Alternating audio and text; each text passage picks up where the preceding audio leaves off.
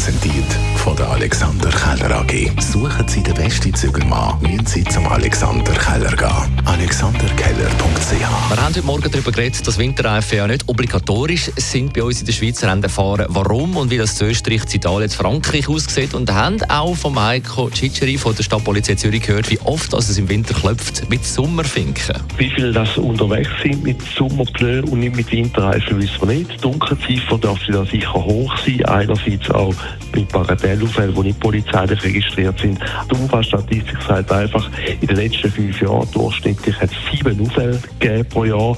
Ein Jahr, das 21 ist besonders rausgestochen. Da hat es sogar 15 Unfälle in diesem Jahr gegeben, weil die Verkehrsteilnehmer keine Winterreifen oder auch keine Schneekette hatten. Dann hat es heute eine Anekdote zum 50-jährigen Jubiläum vom Kassensturz, das mit dem Erfinder, dem Radio 1-Chef Roger Schawinski. Heute ist es um einen sogenannten Whiskas-Skandal gegangen. Whiskas hat damals mal einen Werbespot gehabt.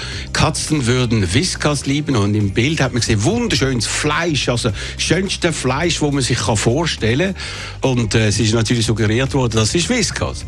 Und wir sind nachher anschauen, natürlich hat es überhaupt nicht gestummen, sondern dort hat man Pansen genommen, Sachen, die Abfall sind, etc. Vielleicht auch noch zum Essen, aber ganz sicher nicht das, was in der Werbung ist. Und ich habe dann den äh, Vertreter von dieser Firma mit dem konfrontiert und gesagt, stimmt ja gar nicht, was ich jetzt sage. Ja, aber es ist etwas Gleiches.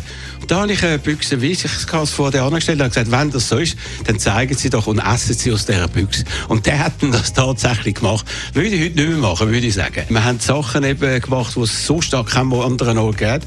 Das war das Markenzeichen vom Kassensturz von allem Anfang an. Und damit ist die Sendung offenbar, nehme ich jetzt doch an, nach 50 Jahren zu einer Legende geworden, die etwas kann beitragen zur Information von der Öffentlichkeit, was es vorher nicht gegeben hat. Die Morgenshow auf Radio 1. Jeden Tag von 5 bis 10.